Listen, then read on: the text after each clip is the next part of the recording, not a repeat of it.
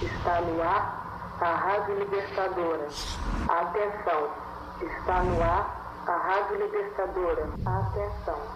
Temos presente em nossos estúdios. Atenção. Atenção. Carlos Marighella. Carlos Marighella. Esta mensagem é para os operários de São Paulo, da Guanabara, Minas Gerais, Bahia, Pernambuco, Rio Grande do Sul no dia 15 de agosto de 1969, a Aliança Nacional Libertadora, liderada por Carlos Marighella, invadia a Rádio Nacional Paulista para emitir um manifesto a todos os trabalhadores e trabalhadoras do Brasil. Em meio à repressão militar da época, lutar era a única opção para se manter vivo e livre. Era a esse dever que Marighella nos convocava. É a esse dever que, em tempos de autoritarismo e desinformação, a nova Rádio Libertadora te convida para lutar e resistir. Nos últimos anos, o tráfico de drogas tem sido apresentado como o principal motivo para o clima de guerra no país. Ou melhor, em parte do país. Não existe guerra quando mais um, aspas, jovem de classe média, fecha aspas, é encontrado com grande quantidade de drogas em um condomínio qualquer de uma cidade qualquer do Brasil. Enquanto os governos e a mídia tratam a questão como um problema de segurança pública, estudiosos do tema têm mostrado a cada dia que as relações da sociedade com as drogas são, na verdade, um caso de saúde pública. No que se sustenta a tese de que as drogas são um problema de saúde e não de segurança. Como o contexto de pandemia tem influenciado no comércio e consumo de drogas no Brasil? Quando o Estado declara guerra às drogas, quem é de fato o inimigo? E a saúde mental do usuário, como fica? Se essas questões também não saem da sua cabeça, fica com a gente. Está começando a nova Rádio Libertadora, o podcast da Brigada Marighella. Eu sou Shelton de Aragão. E eu sou Fernanda Castro. Excuse me while I light my spliff. Good God, I gotta take a lift. From reality, I just can't drift. That's why I'm staying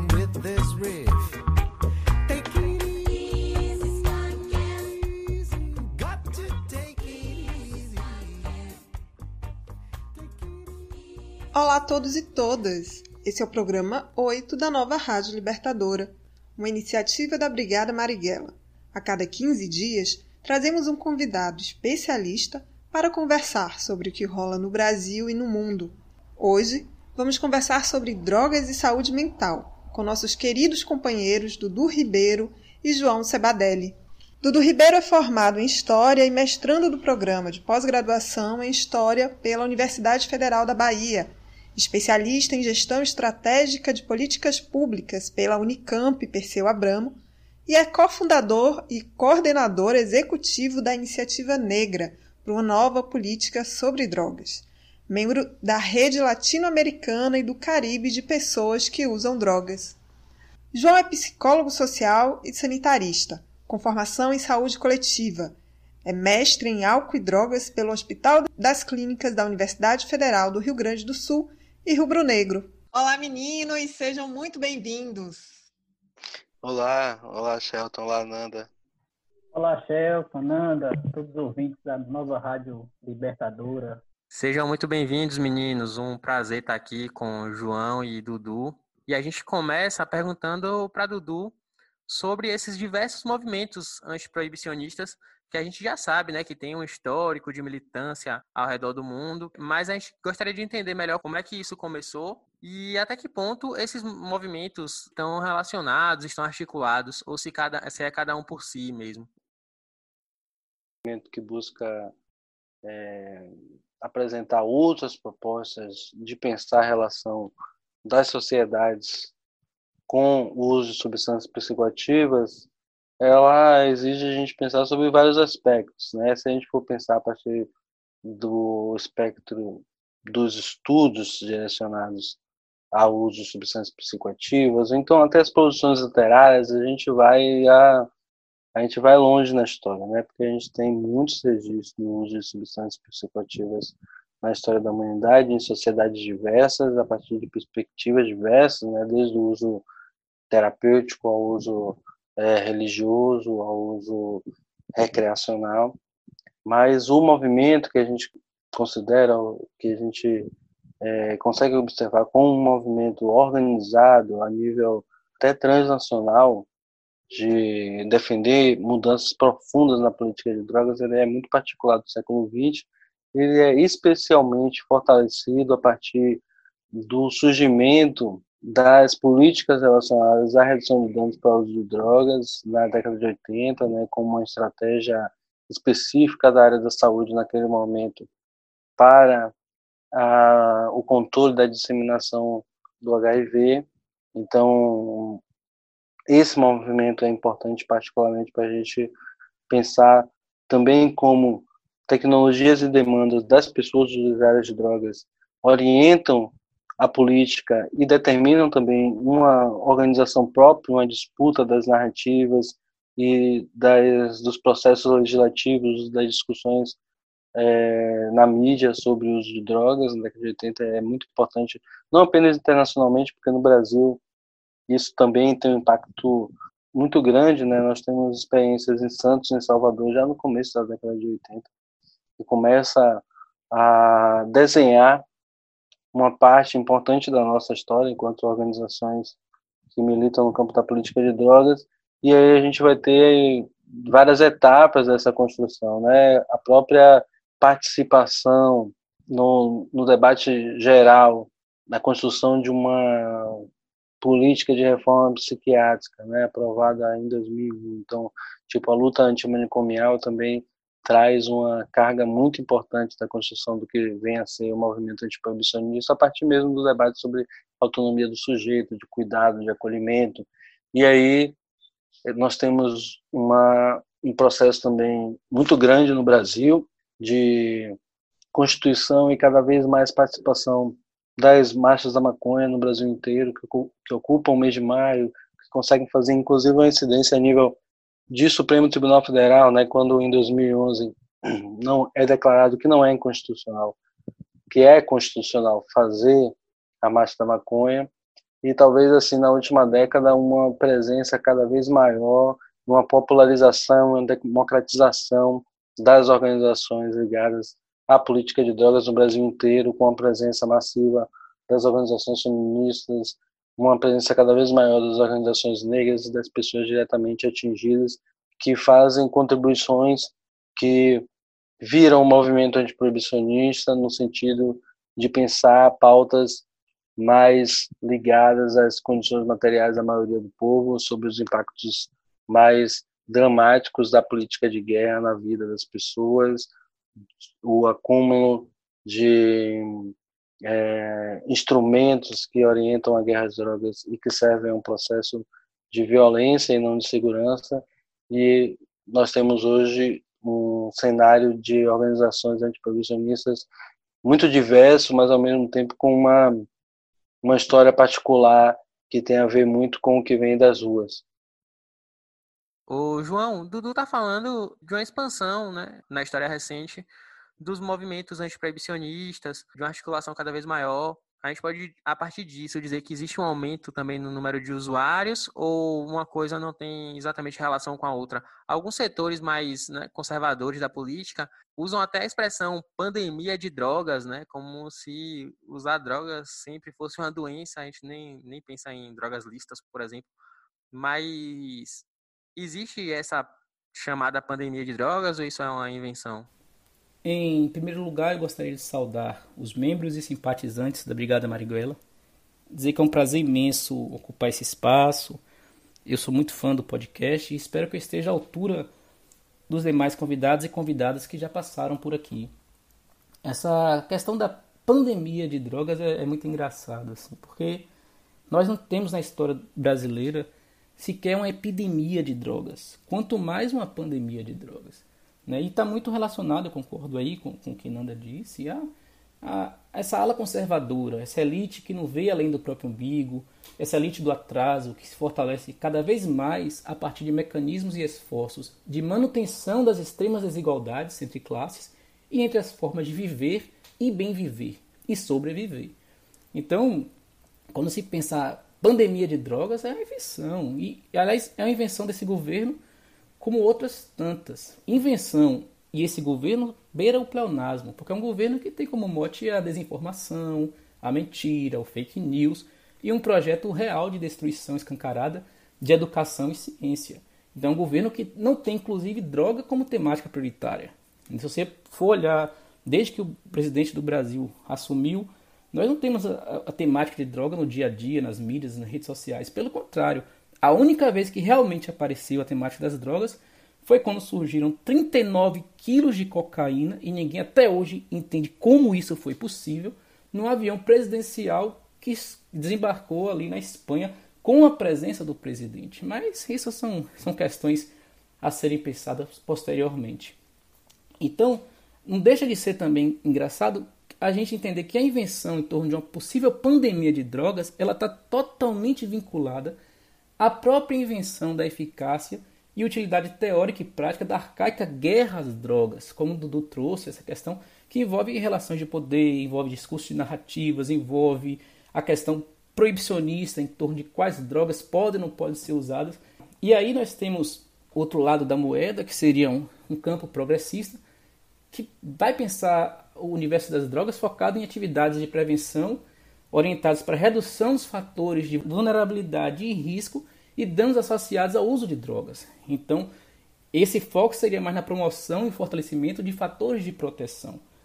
O que vai de encontro com o governo. Porque o governo, por exemplo, nesse momento, olha como é interessante. Se fala em pandemia de drogas, em epidemia de drogas, se demoniza muito a questão das drogas, mas nós estamos passando por um momento que é, que, que é extremamente insano no Brasil. Nós temos no Brasil hoje uma droga lícita chamada cloroquina, que foi investido milhões, 3, 4 milhões, foi, foram produzidos não sei quantos comprimidos, o suficiente para abastecer o mercado vinculado à cloroquina nos próximos 10 anos, e que é uma droga que não tem eficácia alguma no tratamento real da Covid, mas que 24 horas por dia praticamente você tem um grupo do governo um grupo de direita que está aí nas redes sociais, está na mídia, divulgando as drogas e essa droga e que acha em qualquer esquina, qualquer farmácia. E nós temos, estamos percebendo assim no, no Brasil o uso indevido, né? a comercialização indevida, a reprodução indevida, a forçação de barra em cima de, de profissionais de saúde para que protocolos sejam implantados e que a cloroquina seja distribuída, porque quando você tem uma droga que você opta por produzir, reproduzir, comercializar, e aí funciona como uma boca. Se você tem uma droga que você precisa tirar do mercado no sentido de, de, de consumo, você segura as demais drogas e você faz com que aquela droga seja a droga do momento. E nesse momento a cloroquina é a principal droga no momento do país. E todo mundo, sem exceção, né, de bom que tenha bom senso, sabe muito bem quem é o dono da boca. Mas quando a gente pensa também, como eu falei, na questão do, de pessoas mais progressistas nas áreas de drogas, que tentam pensar a droga de uma forma diferente e que tentam pensar em fatores de proteção e fortalecimento do usuário de droga, independente dos motivos desse uso. Nós estamos falando que na pandemia, e não só na pandemia, mas de forma geral, muito mais importante do que se focar na droga e no combate à droga é se focar na vida das pessoas e no viver das pessoas. Então é se pensar quais são os fatores de proteção que estão em xeque no dia a dia na vida desses usuários de drogas, que envolve habitação, moradia, que envolve fome, alimentação, que envolve recursos financeiros, que envolve a questão dos vínculos enfraquecidos e a saúde mental. Então nós temos aí várias pesquisas que falam que o aumento de drogas na pandemia, isso, aquilo, outro, mas tem pessoas que nem sequer têm acesso a responder ou participar de pesquisas. Nós temos usuários de drogas que estão nas ruas, nós temos usuários de drogas que estão embaixo das pontes. Né? Então é muito mais importante nesse momento eu pensar políticas governamentais que fortaleçam fatores de proteção desse usuário do que pensar combate à droga. Mas é interessante também que isso não está desvinculado de, uma, de, um, de um termo que está muito na moda hoje em dia, que eu acho bom que esteja na moda mesmo, que é o termo da necropolítica, né? que é de um pensador camaronês, Mbembe, e que, de uma forma geral, ele fala assim que os governos, a partir de suas estruturas de poder, eles decidem quem viverá e quem morrerá e de que maneira viverão e de que maneira as pessoas morrerão. E no universo das drogas, existe uma necropolítica das drogas, porque existe também, dentro das estruturas de poder do Estado, né, e dentro das suas estruturas coercitivas e punitivas, uma definição de quem pode usar droga e quem não pode usar droga, e que tipo de droga pode ser usada e qual quantidade de droga pode ser usada por determinado grupo social, determinada pessoa. Isso está muito relacionado à questão da política de drogas no Brasil, né? muito relacionado à questão da guerra às drogas no Brasil e também, olha que interessante, a questão da própria noção de guerra. O Brasil sempre precisa viver, entre aspas, um estado de guerra, um estado de terror, um estado de pânico, o que necessariamente fortalece um estado de exceção, né, a valorização do estado de exceção e a relação de inimizade nas relações sociais. E na pandemia está intensificado, o que torna-se base normativa, inclusive, do direito de matar. Então, necessariamente, nós estamos em pleno século XXI, mais focados em definir e decidir quem pode usar droga, quem não pode usar droga, demonizar as drogas, colocar as drogas dentro de um prisma proibicionista e de combate às drogas, do que focado nas pessoas e focado nos sentimentos, sensações, saúde mental das pessoas, que uso elas fazem das drogas e de que forma o Estado e as pessoas ao redor, com os partidos dos seus vínculos, podem fortalecer esse uso dessa droga em questão. O que é absurdo, na minha opinião, é a gente continuar achando normal que um jovem, por exemplo, de 28 anos, que estava preso há quase dois anos em Minas Gerais, no sistema carcerário que a gente conhece muito bem, totalmente defasado e totalmente desumanizador, esse jovem simplesmente venha à morte, né? Jovem morra por causa de coronavírus por conta de 10 gramas de maconha. Enquanto nós temos aí pessoas que usam drogas ilícitas de forma muito tranquila e sequer existe algum constrangimento em torno disso. É, é importante também a gente pensar sobre como esse aparato transnacional que organiza a ideia de guerra às drogas, ele também vai se articulando e utilizando de instrumentos e vocabulários próprios de outras áreas. Né? Quando a gente pensa a ideia de existe uma pandemia do uso de alguma substância, ou então algo que a gente conviveu até muito pouco tempo atrás e continua sempre tendo que voltar a responder, a epidemia do uso de crack no Brasil. E é interessante a gente observar como essa apropriação né, desse aparato criminalizador do uso de drogas, desses termos epidemiológicos, ele tinha uma intencionalidade política muito nítida, né? Quando a gente pensa que, que poderia existir uma epidemia do uso de crack, isso, primeiro, né, era irreal e, e verídico do ponto de vista do que se considera epidemia dentro dos estudos da epidemiologia, né, e se coloca, se faz uma utilização política do termo, que é o seguinte: é fundamental promover um ambiente de pânico moral, de medo absurdo, da contaminação pelo uso daquela substância, como se houvesse um vetor de, de contaminação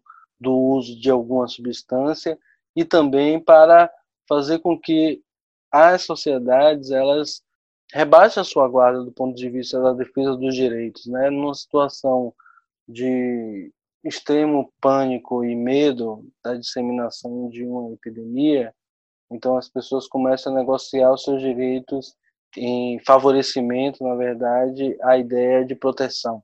Então, quando a gente militava contra essa ideia da epidemia do crack, era justamente pensar que buscava se esconder na verdade, que o que estava disseminado e amplamente vivido por aquelas pessoas era uma disseminação da precariedade da vida, das dificuldades de se relacionar, das dificuldades de obter possibilidades de vida de existência e de permanência. Valeu, Dudu, ótimo complemento. E você falou aí dessa questão das políticas, né? Então, quem faz o debate dessas políticas e de que maneira elas são aplicadas, né? Em geral, a gente percebe que a esquerda é quem mais faz esse debate. Mas aí eu queria que você desse um panorama de como esse debate é feito, se a direita faz esse debate, em que caminhos é feito esse debate e como a esquerda tem debatido isso. Sim, Nanda. É importante a gente pensar sobre a quantidade de atualizações assim que o movimento antiproibicionista tem sofrido no sentido de pensar a centralidade da sua pauta, né? nós já passamos por um longo percurso de conversar sobre a importância do uso das substâncias e a nossa caminhada, particularmente dentro da iniciativa negra, tem sido sobretudo de ressaltar os impactos desproporcionais dessa ideia de guerra contra as substâncias, que na verdade ela se materializa não enquanto um conflito armado, não é um, um, um conflito armado entre um grupo de pessoas e um grupo de substâncias, é um conflito armado, na verdade um massacre entre um, um aparato altamente bélico e populações que são afetadas de formas diversas pela precariedade da vida. Então, pensar primeiro que por muito tempo a gente colocou pouca centralidade na questão racial para pensar a política de drogas no Brasil. E a gente não tem como pensar nem Brasil, e muito menos a política de drogas, sem levar em consideração aspectos é, oriundos da colonialidade, do racismo e da escravização. Né? Se a gente pensar, por exemplo, que uma das primeiras legislações que nós temos registro de controle de alguma substância psicoativa no Brasil data lá do começo do século XIX, 1830, no Rio de Janeiro, com a proibição do pito do pango, quando inclusive buscava-se controlar o uso de maconha por pessoas escravizadas e que elas inclusive só eram consideradas pessoa pelos estatutos jurídicos da colônia a partir da ideia da criminalização da substância. Então, não estava presente em outros estatutos jurídicos, mas estava presente, sobretudo, era considerada pessoa apenas para ser considerada criminoso. Então, existe uma história diretamente relacionada da proibição das substâncias psicoativas com essas questões oriundas da colonialidade, da escravidão e do controle dos corpos no Brasil. A gente tem, no começo do século XX, o próprio professor Rodrigues Dória, Sérgio de Pano, radicado na Bahia, que ele afirma em 1915 que a maconha é uma vingança dos negros contra os brancos por terem usurpado sua liberdade. Isso é, é importante a gente pensar porque quando a gente observa a política de drogas hoje no Brasil, inclusive setores considerados progressistas no campo da política de drogas, argumentava na época que a gente deveria mudar a política de drogas porque ela fracassou. E naquela época eu escrevi um texto argumentando que a gente deveria mudar a política de drogas justamente porque ela estava funcionando plenamente. Né? O texto falava guerra às drogas, sucesso de crítica e público. Por quê? Porque se a gente partisse das premissas erradas, a gente ia percorrer um caminho que não ia, não ia resolver os problemas estruturais. A gente precisava compreender que a política de guerra às drogas ela não estava relacionada necessariamente com o que a gente pode considerar como objetivos declarados da política. O objetivo declarado da política seria dizer que os objetivos são a proteção da saúde pública, o controle do mercado, evitar que as pessoas usem substâncias. Esses são os objetivos declarados. Se a gente pensasse só nesses objetivos declarados, a gente ia imaginar que a política de guerras drogas ela fracassou. Mas quando a gente vai investigar a história lá no Pito do Pano, no começo do século XIX, vai passar pelo Rodrigues Dória, no século XX, a gente vai passar por outras experiências, inclusive também nos Estados Unidos, com a criminalização de substâncias diretamente relacionada com o controle de populações, a proteção do mercado de trabalho, do capitalismo emergente é, para nativos brancos norte-americanos, inclusive parte dessa literatura é o que alimenta o que Angela Davis chama de o mito do estuprador negro, porque a literatura americana do final do século XIX relacionava o uso de cocaína com o estupro de mulheres brancas por homens negros. Então, a construção histórica dessa ideia de criminalização das substâncias psicoativas, ela tem muito mais a ver com o controle de corpos e controle de populações do que com a proteção da saúde pública.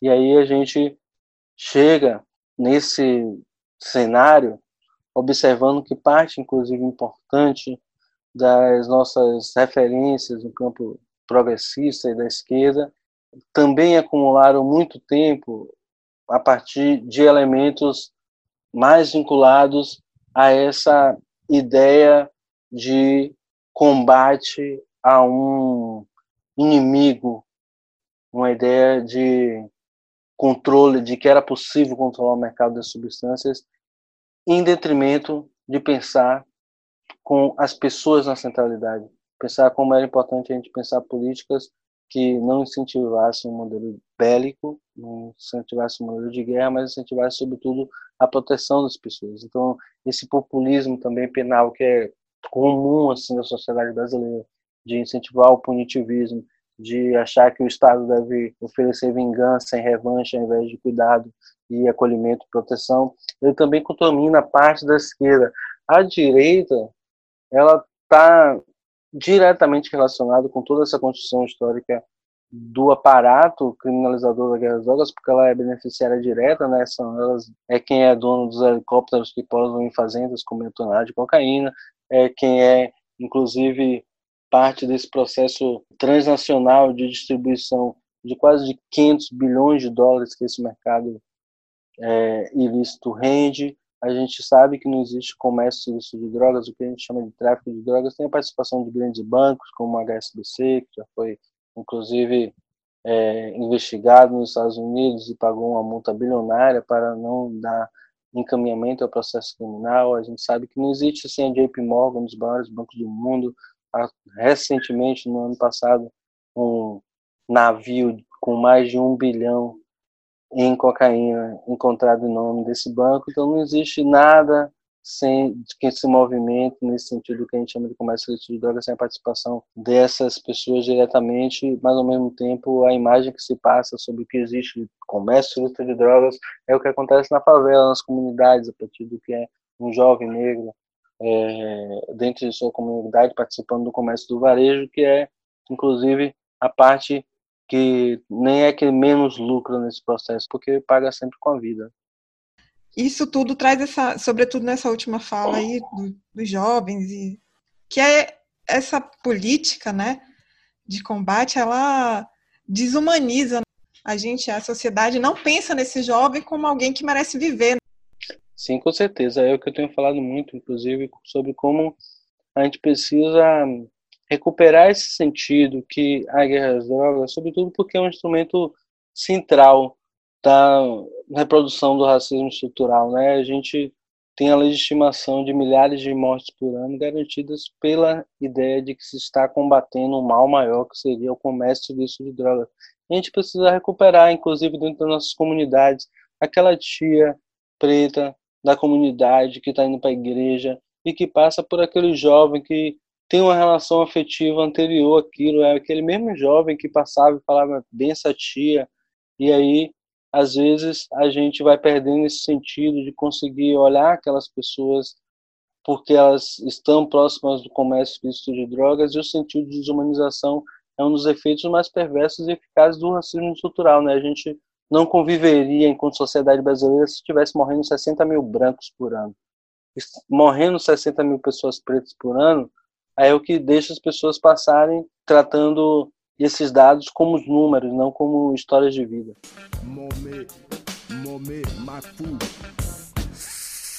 Dizem que é remédio pra neurose Mas abusada acaba com os neurônios. E com o tempo se passa E se esquece até, até, até, até de você. Tudo bem, bem, aqui vem então É da natureza. Mas não subestime então quem a criou.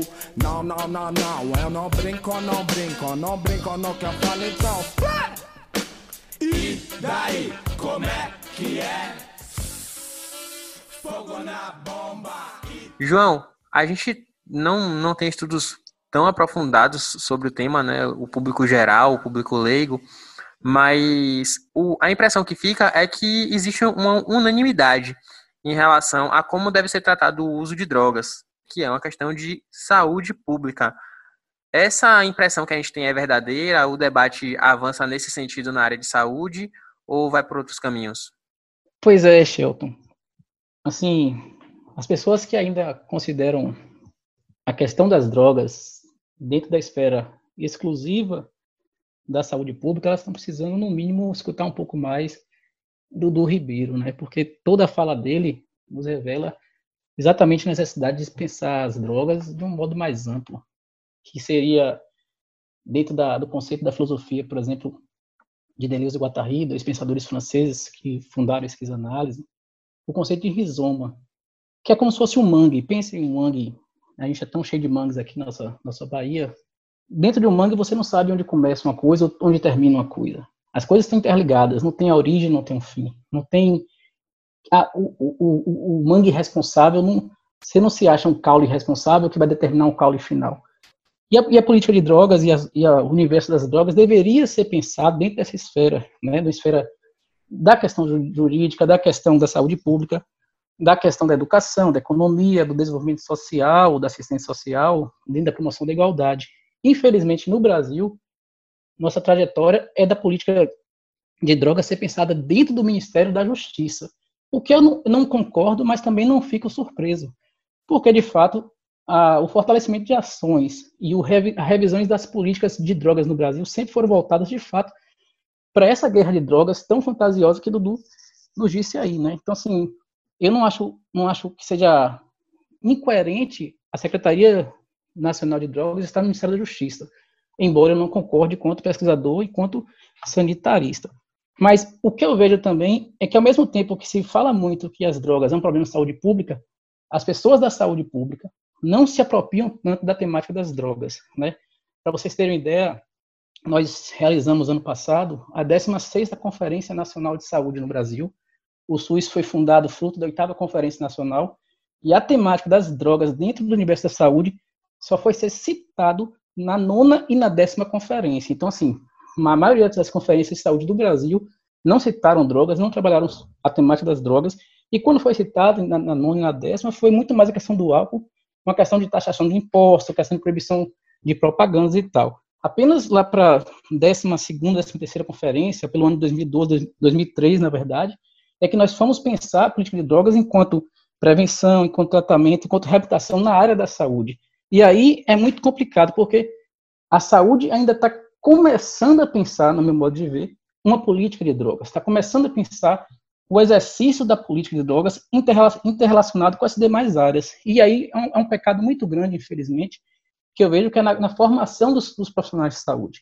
Você raramente tem, dentro do, da esfera universitária da enfermagem, da medicina, da psicologia, da fisioterapia, da nutrição, temáticas vinculadas a drogas ou componentes ou disciplinas vinculadas às drogas que ultrapassem um ou dois semestres. Então, isso é muito ruim, porque, de fato, embora a saúde queira se apropriar, embora tenha essa discussão da saúde pública enquanto responsável pela temática das drogas, você acaba que fica meio banda voou, né? fica meio solta as discussões e necessariamente a ampliação e implantação de políticas públicas.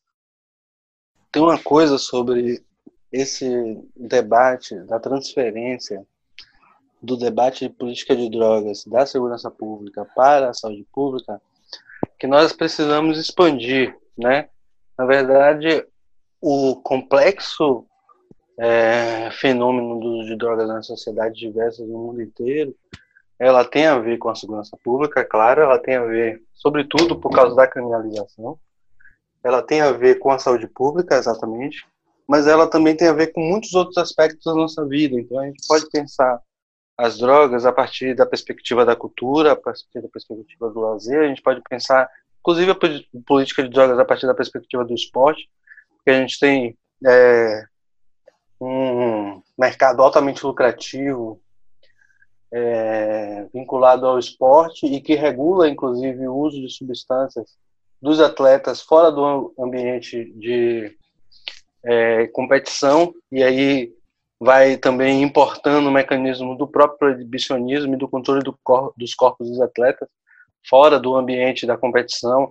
Então, essa ideia do alto rendimento também impõe essa ideia de um proibicionismo, de uma abstinência, de uma ideia de que o uso de substâncias psicoativas necessariamente ela é uma afetação problemática da saúde das pessoas e não necessariamente é, porque a gente tem experiências diversas do uso de substâncias psicoativas, inclusive para tanto para ampliar o rendimento, mas como também para melhorar a saúde, porque a gente usa substâncias psicoativas de forma terapêutica.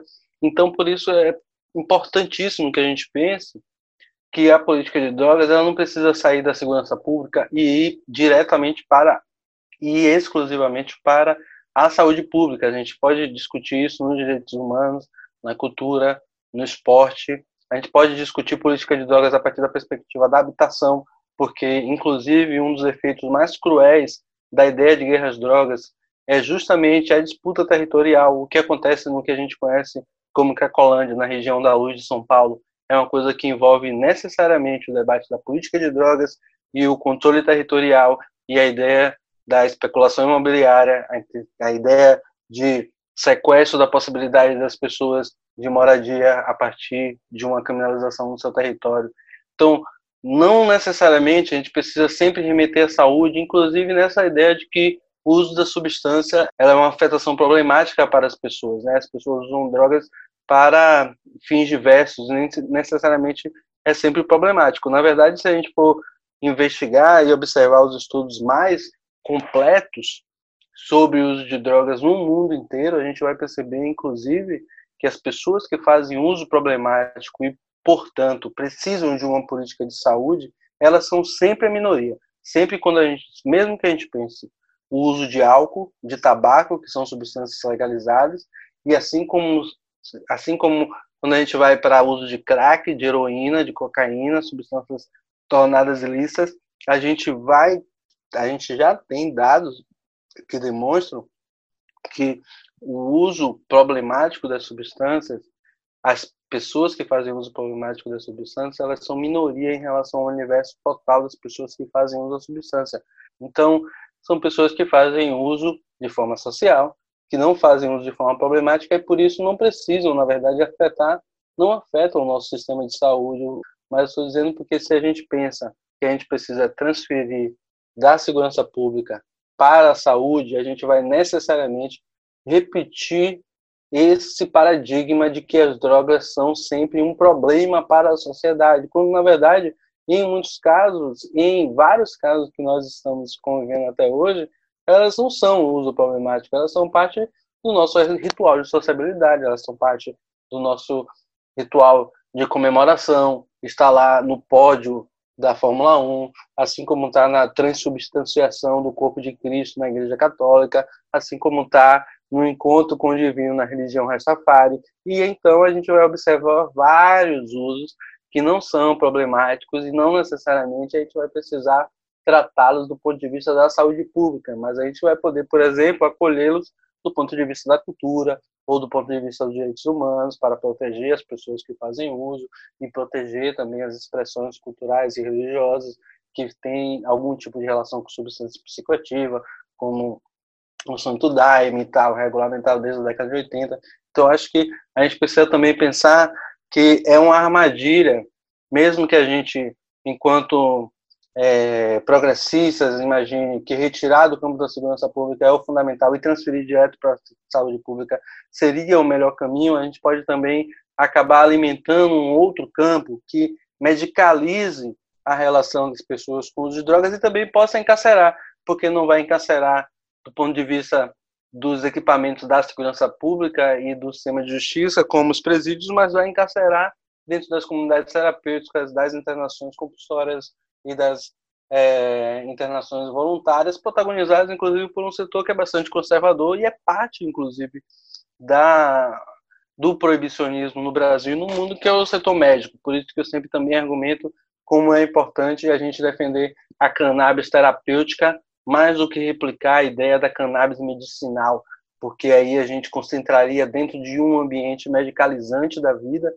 a distribuição dessa possibilidade terapêutica e a gente ia replicar uma armadilha do processo político, que é imaginar um lugar de chegada que seria a solução dos nossos problemas e, na verdade, a, gente, a essa chegada vai criar outros problemas porque a gente não conseguiu, na verdade, enxergar de forma mais nítida as premissas que determinavam aquela caminhada. E João, é, Dudu, nessa fala aí, ele fala sobre as comunidades terapêuticas e os processos de acompanhamento especializado. E no Brasil, é, a gente tem uma referência que é o CRAS, né? Que são os Centros de Referências de Assistência Social, que nesse processo, né, nesse novo governo, já deve estar bem sucateado também. É, hoje no Brasil, a, a gente só pode falar nesse processo de acompanhamento somente a existência do CRAS, porque além dele, a gente sabe que existe essas comunidades religiosas aí, né? Na Bahia tem uma muito famosa, né? De um pastor muito conhecido, É, como é que é isso? Explica pra gente como essas comunidades funcionam, pegando muito no gancho do que Dudu acabou de falar pra gente.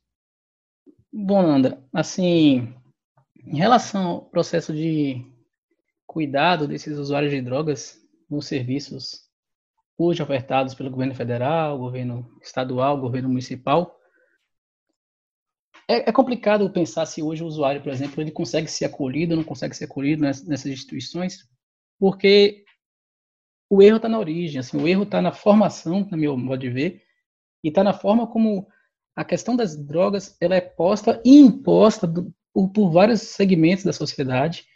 E é o que o Dudu fala, assim, a gente não tem como é, necessariamente focar no usuário ou focar na pessoa que faz uso de drogas, e Dudu traz dados extremamente pertinentes, relevantes, que coadunam, por exemplo, com, com o novo relatório mundial de drogas que foi lançado no mês passado pela UNODOC, né? Então, assim, que diz que a cada 10 pessoas, um em meia, duas vai ter problemas em relação ao uso de drogas, ou seja, um uso mais abusivo, um uso de, com dependência, algum vício e tal. Mas o uso de drogas, de forma geral, ele se dá de uma forma saudável, se dá de uma forma prazerosa, né? E que, eticamente falando, não cabe quem está de fora julgar a relação que uma pessoa estabelece com a droga, porque essa relação é muito subjetiva e muito pessoal. E, entretanto, essas questões não são levantadas muitas vezes por instituições que deveriam cuidar do usuário de drogas, né, que deveriam olhar para o usuário enquanto uma questão de subjetividades, enquanto questão muito mais ampla, mas que muitas vezes os profissionais que estão ali inseridos, isso vai do recepcionista, da recepcionista, dos serviços gerais, ao psiquiatra, ao, ao psicólogo, ao, ao enfermeiro, já vem com uma carga muito grande de preconceito, uma carga muito grande de distanciamento clínico mesmo das realidades do, nosso país. Então, hoje, infelizmente, assim, é muito difícil pensar políticas de drogas hoje dentro de esferas institucionais quando você tem um governo que está regredindo totalmente na política de drogas. A gente conseguiu superar uma política hospitalocêntrica, farmacológica durante as, os, os, últimos 15, 20 anos, né? Mas agora, por exemplo, foi lançado no governo Bolsonaro uma reformulação da política de drogas que prisa exatamente pela questão da abstinência, prisa pela questão da internação compulsória de usuários e prisa, inclusive, pelo incentivo e fortalecimento das comunidades terapêuticas. Eu, por exemplo, não conheço uma comunidade terapêutica que eu indique, não conheço, né? Assim, e existem, inclusive, algumas muito famosas e caras, que a gente se interna a pessoa por 15, 20 mil durante um mês. Imagine, né? Que público é que pode se internar com 15, 20 mil reais durante um mês? E para o público nosso, do povo, da classe trabalhadora, e para os filhos da classe trabalhadora, filhos e filhas, o que sobra, e eu falo sobra mesmo, é aquela comunidade terapêutica totalmente equivocada, com um pensamento totalmente equivocado e retrógrado em relação ao que é o uso, o que é o abuso, o que é as drogas na sociedade. Quase que todas, assim, não vou falar todas, mas quase que todas recalcadas por um fundamentalista religioso e um fundamentalismo extremo da questão da abstinência, que vai de encontro até com a política de redução de danos, vai de encontro com a política do respeito ao usuário, né? E que vai, vai coaduna muito com esse fortalecimento do combate às drogas que é falho e que é equivocado. Então, assim, hoje, se o usuário de drogas, né, de, cada 10 pessoas, duas que têm problemas com droga, ou três, quatro que querem procurar uma unidade para se tratar, ou unidade no sentido de prevenção, de tratamento, ela deve procurar, na minha opinião, a unidade básica de saúde do seu território. Né? A atenção básica é a porta de entrada para o serviço de drogas. Nós temos o CRAS, temos o CREAS, temos os CAPs, que é o Centro de Atenção Psicossocial, mas a atenção básica, todo bairro praticamente tem um, posto de saúde, um postinho de saúde, é chegar nesse posto de saúde e torcer para que nesse posto de saúde tenham pessoas com visão ampliada em relação às drogas. A unidade da saúde da família, que é essa atenção básica, ela conta com o apoio matricial do NASF, que é o Núcleo de Apoio de Saúde da Família. Geralmente, o NASF, junto com, a, com o posto de saúde, é que faz esse primeiro atendimento do usuário de drogas, é que faz o acolhimento, e que quando tem CAPS na cidade, porque Muitas cidades interiores do Brasil não tem CAPS ainda, muito menos o CAPS AD, que é um CAPS específico para usuário de álcool e drogas, ele acaba sendo, de fato, atendido ali naquele posto, né? E junto o CRAS também é interessante, Nanda, quando você traz o CRAS, porque, assim, o CRAS, ele é porta de entrada para tudo, né? O CRAS, assim, referência da assistência social, ele atende tudo. Então, o CRAS também faz esse matriciamento, mas geralmente quem atende é, é a unidade de saúde da família. Só que a questão falha, e falha exatamente nisso que o Dudu bate, assim, nisso que eu que eu tenho visto e pensado nos últimos 15, 20 anos, porque a nossa política de drogas é falha. Então, se a política começa errada, o resultado do acolhimento, o resultado da atuação profissional geralmente falha. Nós temos exemplos, por exemplo, de países como Portugal, como Uruguai, onde é muito mais fácil para o usuário que vai no serviço de saúde, porque está tendo uso abusivo, porque está tendo algum problema no uso com as drogas, ele ser reconhecido enquanto sujeito, enquanto cidadão, ter seus direitos preservados, ele ser colocado, é, posto no sentido de poder falar o que pensa sobre drogas e debater o que pensa sobre drogas. No Brasil, não. Se chega uma pessoa alcoolizada no posto de saúde, muitas vezes é colocada por fora. Quando não por ameaça de porrada, quando não por ameaça é, no sentido de, de, de, realmente distanciamento da unidade. Além do que, do preconceito, de fazer piada depois e tal. O meu, meu, meu mestrado, por exemplo, foi sobre exatamente o acolhimento e o, e o cuidado do usuário de drogas na atenção básica, nos postos de saúde. E, no fundo, você percebe que as equipes não estão realmente muito preparadas, porque a discussão de drogas não se dá muito no campo da saúde pública. A formação é muito falha. Então, hoje, o que é preciso rever é a política de drogas. Quando você pensa que Portugal, há mais de 15 anos, não tem uma única pessoa presa pelo uso de drogas, é como a gente não consegue, se imaginar como isso podia ser feito no Brasil. A gente que tem um encarceramento em massa, tem prisões abomináveis do ponto de vista ético e humano. O Uruguai está aí, regulamentou o uso da maconha, o controle sobre maconha. Então, assim, o Brasil ainda é muito atrasado. Enquanto a política de drogas do Brasil for uma política retrógrada, que, que fortaleça a abstinência, que fortaleça comunidades terapêuticas, que fortaleça a política de combate à droga e não de cuidado e prevenção ao usuário, de olhar o ser humano e tentar um acolhimento a partir de um contato, de relação, não adianta criar serviços nas cidades porque não vai dar certo.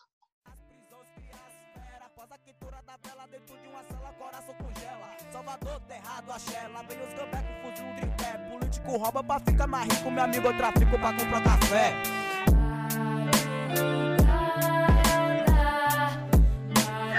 É isso aí, João. O, o, sistema é complicado mesmo. Tem, são várias falhas históricas, né? Dudu, inclusive, trouxe vários aspectos que colocam o combate às drogas como uma política racista e genocida. E agora eu vou pedir a ele para sistematizar um pouquinho melhor para a gente essas políticas e como é que elas são racistas e genocidas. É, a gente tem exemplos diversos, alguns aqui que eu já citei, sobre como o início da ideia de controle de algumas substâncias psicoativas, e é isso, né, uma escolha política, muito mais do que pensada a partir do impacto real da substância no organismo das pessoas. Então, a gente já tem um histórico, né, sobre como em determinados episódios se buscou criminalizar o uso de alguma substância, sobretudo a partir da ideia de controle de determinadas populações, e a gente tem um exemplo de como e de quando essa política de controle das substâncias se torna um projeto transnacional, um exemplo muito enigmático que eu costumo repetir, que é a declaração de guerra às drogas do presidente Nixon nos Estados Unidos.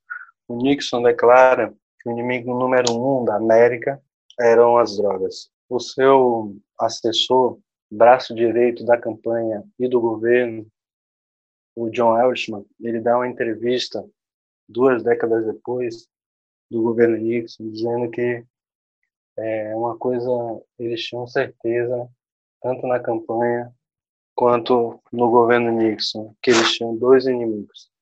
Os inimigos do governo Nixon eram os brancos pacifistas que atrapalhavam o processo de guerra e os negros, inclusive declarado também pelo próprio é, John Hoover, que dá nome ao prédio do FBI e que tratava como inimigo número um do FBI os Panteras Negras. Então, é, o John Eldishman, ele diz, 20 anos depois do governo Nixon, que eles tinham que lidar com esses dois problemas.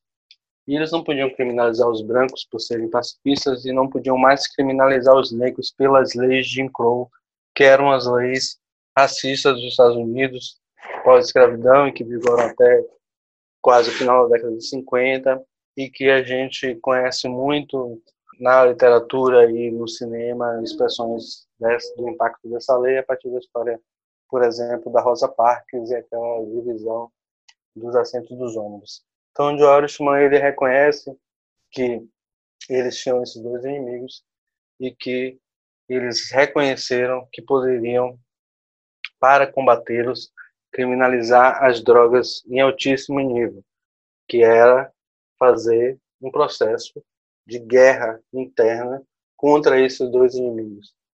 E aí ele fala que fazendo isso, eles entenderam que poderiam criminalizar as comunidades, poderiam sequestrar os líderes, poderiam invadir as reuniões. E aí o final da entrevista do John Harrison é justamente ele dizendo se a gente sabia que a gente estava mentindo sobre as drogas, claro que a gente sabia. Então, isso é muito representativo dessa ideia de que a guerra às drogas tem muito pouco a ver com proteção e cuidado, porque, inclusive, como é que a gente vai conseguir imprimir um sentido de cuidado num processo de guerra, mesmo nós que somos da redução de danos e que trabalhamos há décadas no processo de construção dessa perspectiva de cuidado, compreendemos que fazer redução de danos dentro de um cenário de guerra às drogas é quase fazer um curativo em uma fratura exposta, porque a gente precisa mudar, na verdade, o paradigma que orienta a política de Estado, que é a opção do Estado brasileiro de fazer uma política de guerra, e ela, obviamente, já tinha elencado, antes mesmo de surgir essa ideia do Nixon, já tinha o sujeito preferencial para ser criminalizado, que era o sujeito negro, que lá do começo do século XIX, a gente estava conversando muito sobre isso, já estava com as suas perspectivas de cidadania restritas pelo processo da ideia de civilização daquelas mentes coloniais brancas, aquela ideia de que para ser civilizado o Brasil precisava embranquecer, então para embranquecer a gente precisa controlar os negros, e uma das formas de controlar os negros, além de controlar pela criminalização das religiões de matriz africana, além de controlar pelo jogo do bicho, além de controlar pela é, prática de processos de cura, porque isso é uma parte fundamental da criminalização das drogas, é justamente o sequestro da possibilidade de cura e a criminalização dos saberes tradicionais. Tudo isso se encaixa nesse processo de negação de cidadania para a população negra. Isso aí nos alcança nos dias atuais, porque a gente convive com a situação de guerras drogas que ela só pode existir nas nossas mentes e as pessoas continuarem indo para os seus empregos, assistirem televisões, viver suas vidas, se conseguir deixar de pensar naquelas pessoas como seres humanos. Então, o racismo altamente sofisticado conseguiu desumanizar essas pessoas e transformar em números, em dados, em porcentagens. Então, as pessoas vão esquecer do nome da Agatha, vão esquecer o nome do Misael, vão esquecer o nome do João Miguel, porque o modelo de guerra, de batalha nos territórios, de criminalização da população negra absorve isso, transforma em número, e é nosso papel, na verdade, enquanto organizações, levantar o nome dessas pessoas, não porque a gente quer pautar a nossa vida a partir da dor, a gente gostaria muito de pautar a nossa vida apenas na perspectiva da nossa própria existência, mas a gente precisa transformar esse luto na luta política para não deixar que a guerra às drogas apague o nome dos nossos e finja que nós somos números e aí consiga estabelecer esse plano de desumanização que é fundamental para a manutenção da guerra às drogas. Então, Dudu, tem um processo travado no STF, né? É, sobre a constitucionalidade da criminalização do usuário, da pessoa que porta drogas. É, e a gente sabe que nesse governo é bem difícil que esse processo vá para frente e seja aprovado. Você vê alguma, alguma possibilidade disso acontecer? E se é, a descriminalização do usuário for realmente aprovada no STF, seja agora, seja mais tarde, é, o que é que, como será o Brasil, né? O que é que a gente pode esperar de impactos aí para essa Boa, decisão? Eu já comentei sobre isso no ano passado, numa entrevista para o País, que na minha avaliação naquele momento, que não muda muito para esse momento atual, de que o dia seguinte da aprovação da descriminalização do uso de drogas no Supremo Tribunal Federal, a partir do julgamento do recurso extraordinário, que hoje, né, é, a gente já passou pelo voto de três relatoras que votaram a favor e a gente está no pedido de vista, mas que o dia seguinte a essa aprovação, na perspectiva do que nós buscamos superar, que é a violência genocida da guerra às drogas, no dia seguinte ela representaria muito pouco. Ela teria muito muito pouco efeito prático nas nossas comunidades negras e na violência urbana cotidiana perpetrada pela guerra às drogas. Por quê? Primeiro que é, a gente precisa mais do que a descriminalização. Na verdade, o Brasil está atrasado, sendo um dos últimos países da América Latina que não tem nenhum processo de descriminalização de alguma substância. Todos os outros países têm, exceto a Venezuela.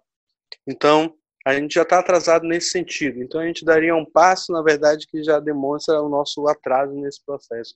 Segundo, que os próprios próprio debate acontecendo, que está acontecendo, que vem acontecendo nos últimos anos no Supremo Tribunal Federal, primeiro, parte dos ministros estão empurrando o debate para falar exclusivamente da maconha.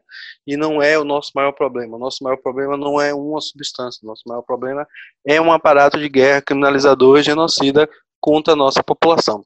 Então a gente tem, por exemplo, o ministro que no seu voto em plenário argumentou que a pessoa que faz uso de crack é uma pessoa sem alma, e isso é uma replicação desse sentido desumanizador da guerra às drogas. Então, o debate que está acontecendo no Supremo Tribunal Federal não é para superar esse modelo genocida de guerra às drogas. Então, a gente precisa, na verdade, aprofundar o debate, inclusive tentando pautar, incidir ainda mais no voto dos ministros, porque a gente já fez isso anteriormente.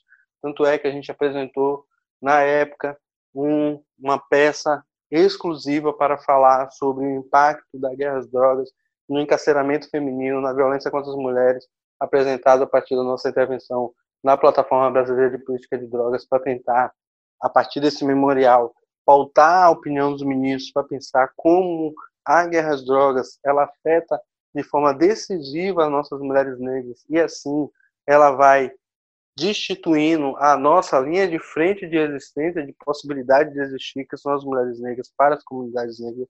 Então, é, a gente tem que olhar para aquele processo, obviamente que a gente quer que o Supremo Tribunal Federal dê esse passo no sentido de descriminalizar, mas a gente precisa também reconhecer logo desde já que para a nossa vida, para a luta do nosso povo, para a nossa sobrevivência, isso, na verdade, é o nosso piso, não é a nossa meta. Isso é o que já deveria ter acontecido.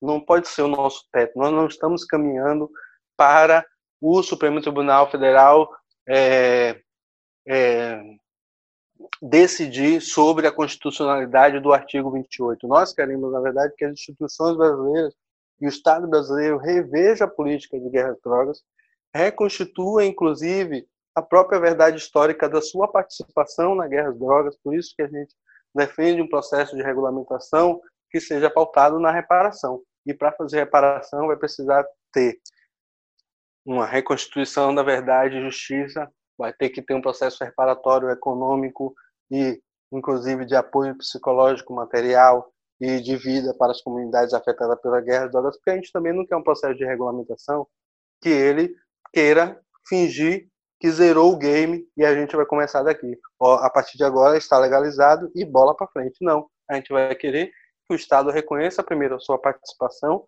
enquanto violador de direitos e segundo reconheça as vítimas ainda vivas e o que a gente aprende com o movimento de mulheres negras, as pessoas que estão mortas em vida porque foram afetadas pela guerra às drogas que precisam também ser reparadas.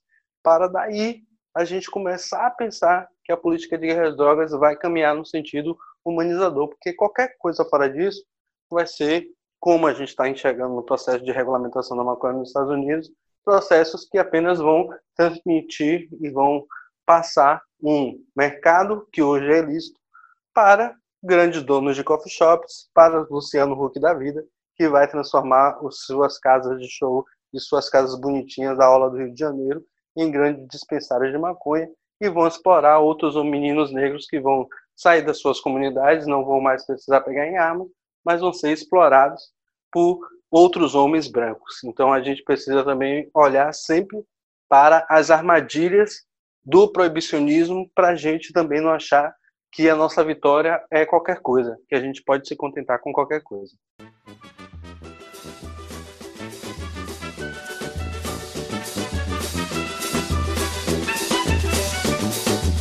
tocar na banda pra ganhar o quê? Duas mariolas e um cigarro de Holanda. Tocar na banda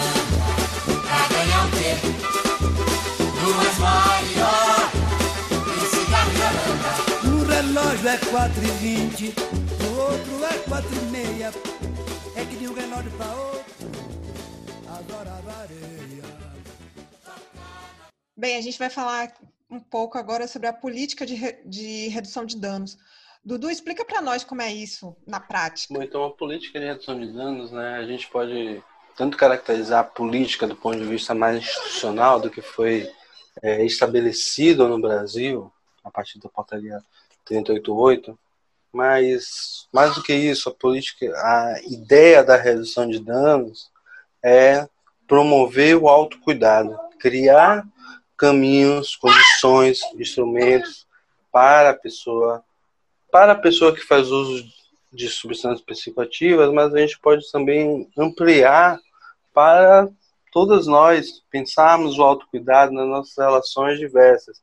Ela tem uma história relacionada, obviamente, com a busca pela contenção da disseminação do HIV na década de 80 e a troca das seringas ocorridas desde Leipzig, lá na Suíça, na, em Amsterdã, e aqui em Santos e em Salvador.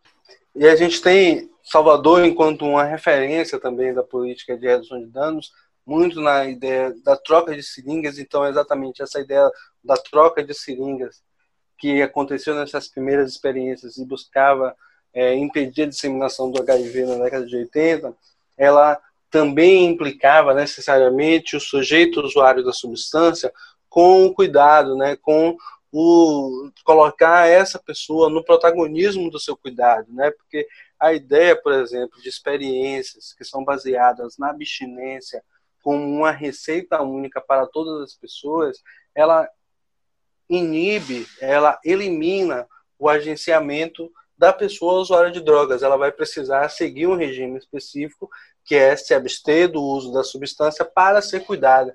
E a redução de danos, ela nem abomina a abstinência como uma possibilidade, mas ela considera que a abstinência pode ser uma possibilidade desde que seja uma opção e uma demanda do sujeito que faz uso abusivo da substância. Então, a redução de danos ela tem um conjunto de tecnologias e instrumentos para incentivar, orientar e organizar esse autocuidado.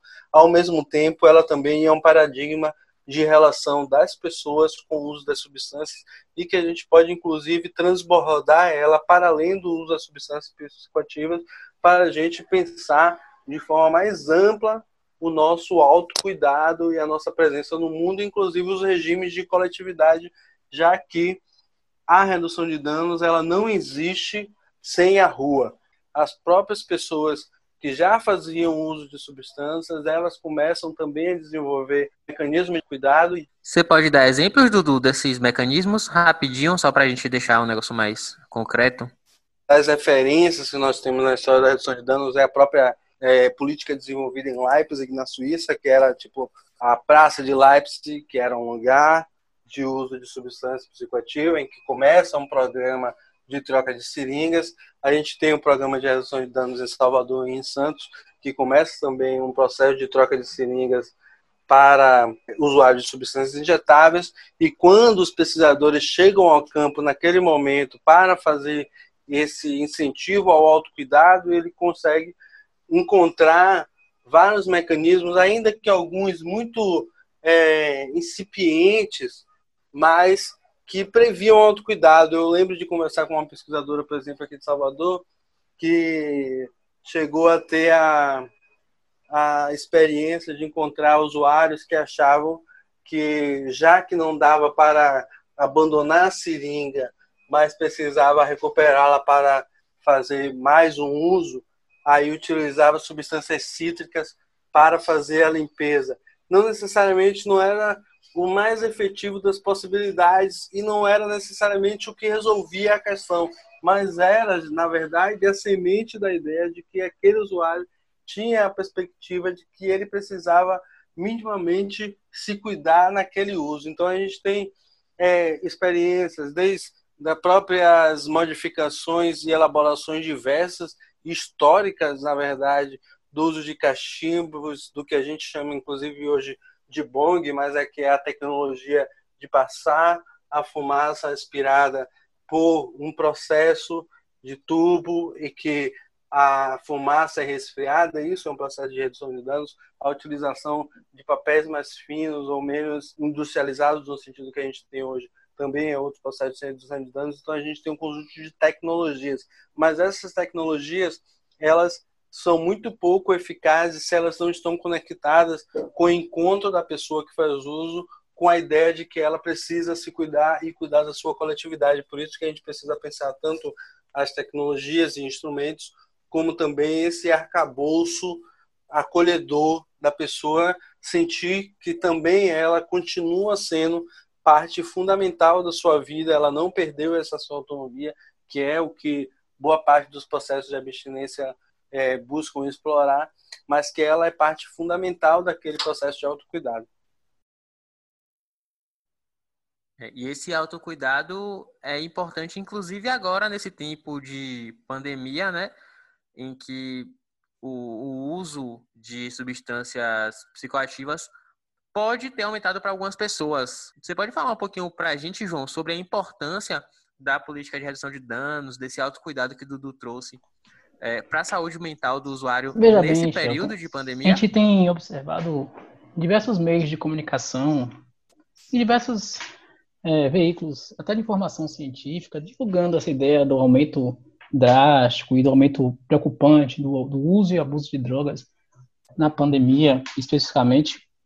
Mas eu, particularmente, fico com o pé muito atrás, porque eu acho que essa, essa, esse foco no aumento do uso de drogas e esse foco nas drogas, ele continua caminhando junto com a política de drogas que é exercida no Brasil. Né? Essa política aqui não está preocupada com a pessoa que está em sua residência, de repente, fazendo uso de drogas. Ela está preocupada em conter possíveis danos sociais, está preocupada em fazer valer diversos outros interesses que são muito mais econômicos e que são extremamente perversos e que fogem exatamente do que o Dudu falou, da preocupação do autocuidado do, usuário de drogas e do, da autonomia do usuário de drogas em torno de qual substância ele usa, de qual substância ele prefere usar. Cada usuário de drogas tem sua substância de preferência.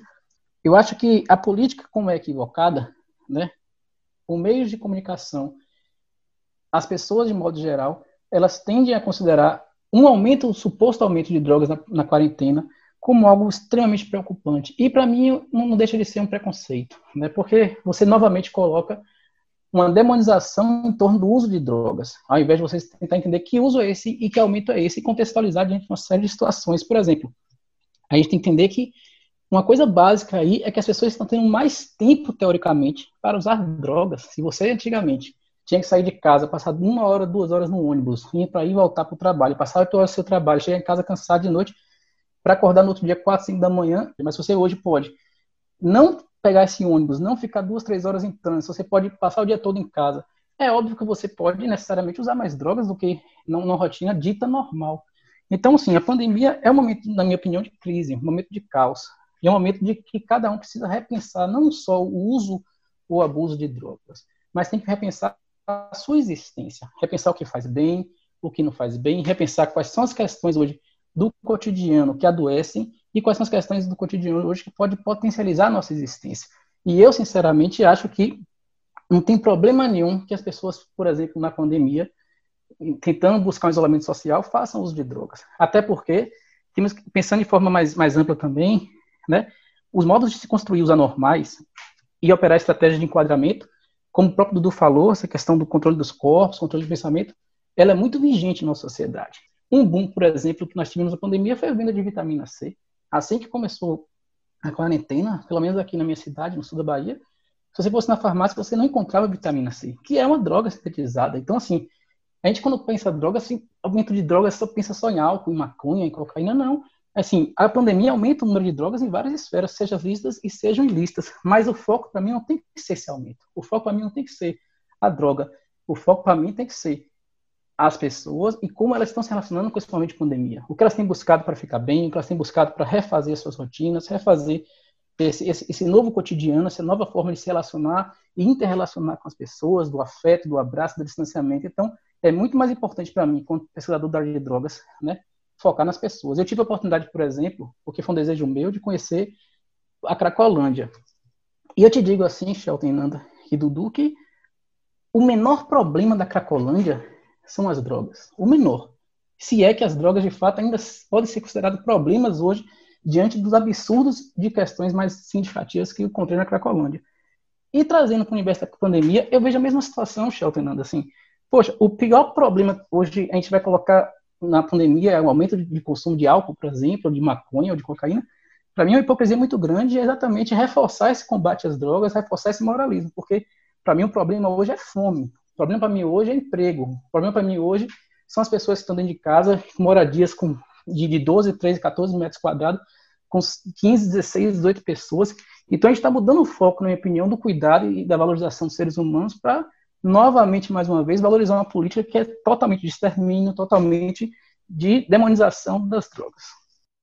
Quer complementar, Dudu? João falou uma coisa muito importante da gente pensar que é uma parte fundamental assim da minha elaboração no campo da política de drogas, né? Que a gente é, conseguir enxergar para além das substâncias, né? Conseguir enxergar as pessoas, colocar as pessoas no centro. Isso é uma virada de chave fundamental para a gente começar a pensar políticas de drogas mais eficazes, né? A gente na iniciativa negra, por exemplo, começamos desde que se iniciou o momento da pandemia né, e do isolamento social, a gente lançou uma campanha em uma página na internet chamada Drogas na Quarentena, que foi justamente para buscar investigar é, com e não só investigar, mas também é, orientar na perspectiva da redução de danos nesse cenário né, do uso de substância em, em uma situação de isolamento social, porque a gente, por exemplo, já conseguiu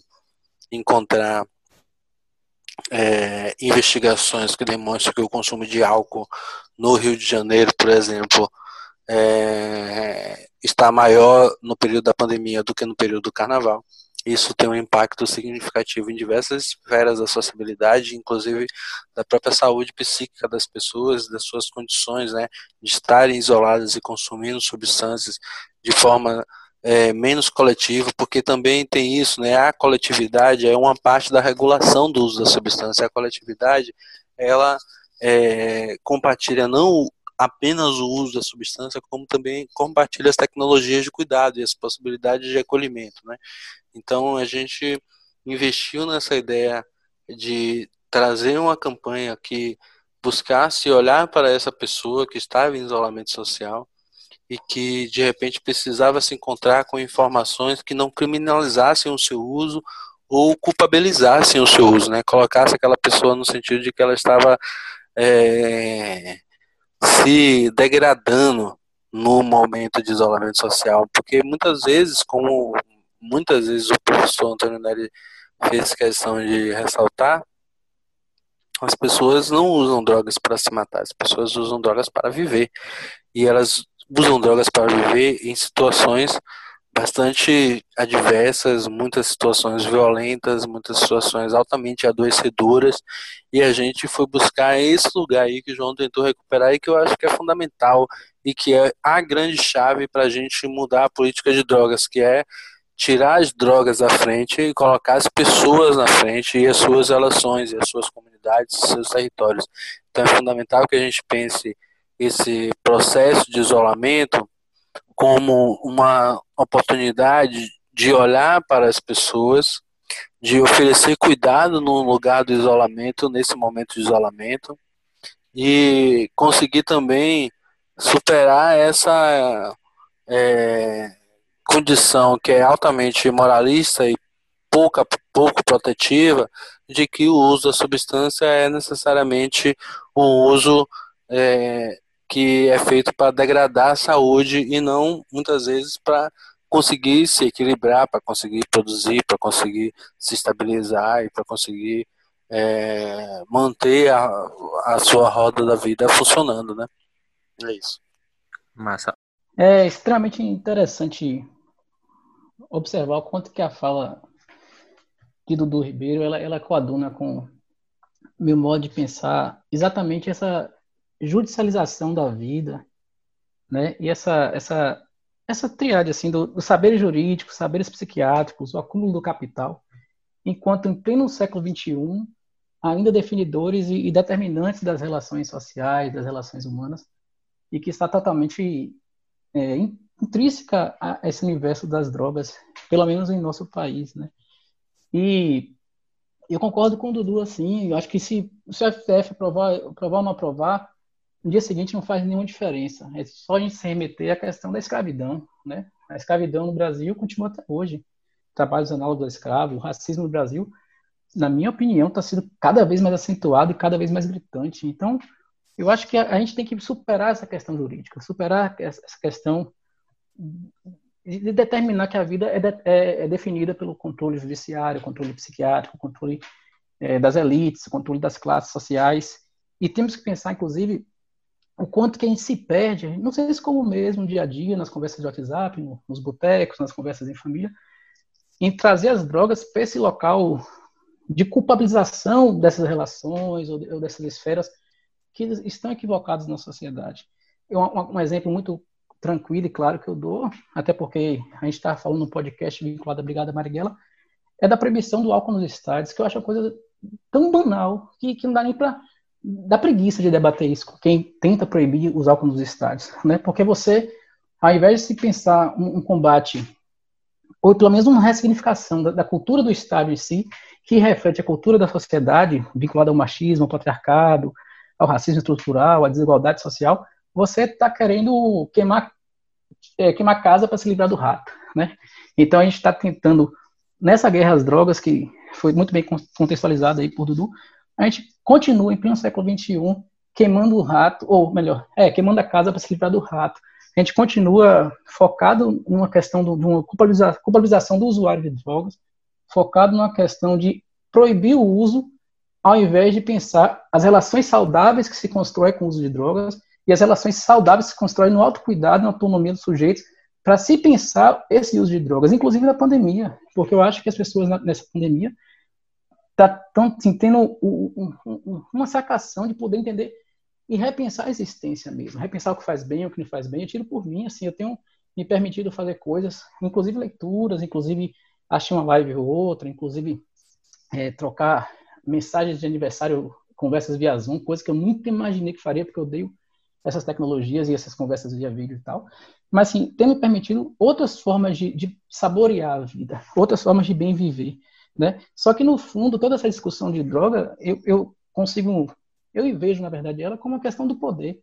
Né? E o poder é o grande é o grande problema da nossa sociedade. É a sedução do poder, os seus perfumes. Enquanto a gente não combater o poder, enquanto a gente não colocar as vidas humanas em voga e colocar as vidas humanas enquanto prioridade, nós vamos continuar mais uma vez batendo numa tecla que não vai para frente, né? E aí é mais fácil você demonizar aquela cerveja antes do almoço que realmente faz muito bem, faz a gente ficar pensando melhor, do que você virar para a pessoa que toma aquela cerveja e perguntar como estão as coisas, né? Perguntar se ela está bem, perguntar como como está a vida dela, o cotidiano nessa pandemia e essas novas rotinas. Então a gente precisa realmente repensar o nosso foco, o nosso olhar para as pessoas e não para a droga. Eu acho que a droga tem que ser superada. A discussão de droga, por mais que eu seja uma pessoa da área, ela tem que ser superada para a discussão sobre as pessoas, as relações sociais de uma forma mais geral.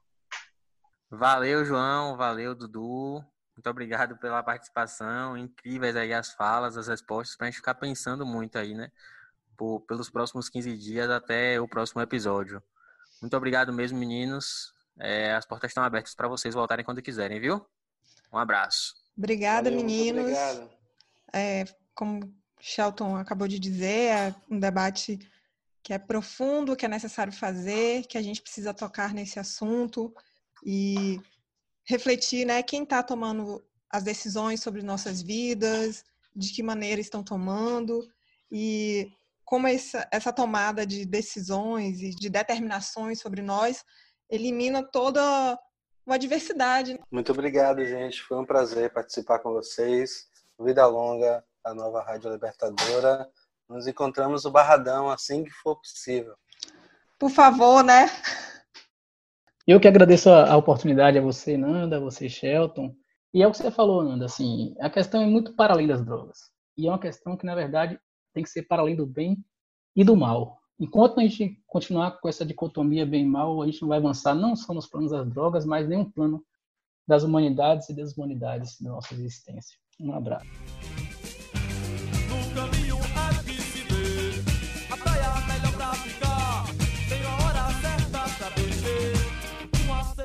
Vocês ouviram na introdução a mixagem feita pelos Racionais MCs usando trechos da transmissão da Rádio Libertadora original, seguida da música Easy Skunk, de Bob Marley, na versão de Gilberto Gil. Ouviram também Fogo na Bomba, de Menos Crime, e Toca na Banda, de Adoniran Barbosa. Tocou ainda Madrugada Fria, de Mark MC e Contenção 33, e Praieira, de Nação Zumbi. Por fim, a nossa vinheta de encerramento, a guitarra baiana de Alexandre Pita, gravada exclusivamente para a nova Rádio Libertadora. O programa é uma produção da torcida antifascista e rubro-negra Brigada Marighella. E aí, tá gostando do nosso podcast? Fala com a gente nas redes sociais. No Twitter, arroba bmarighella. No Instagram, arroba brigada.marighella.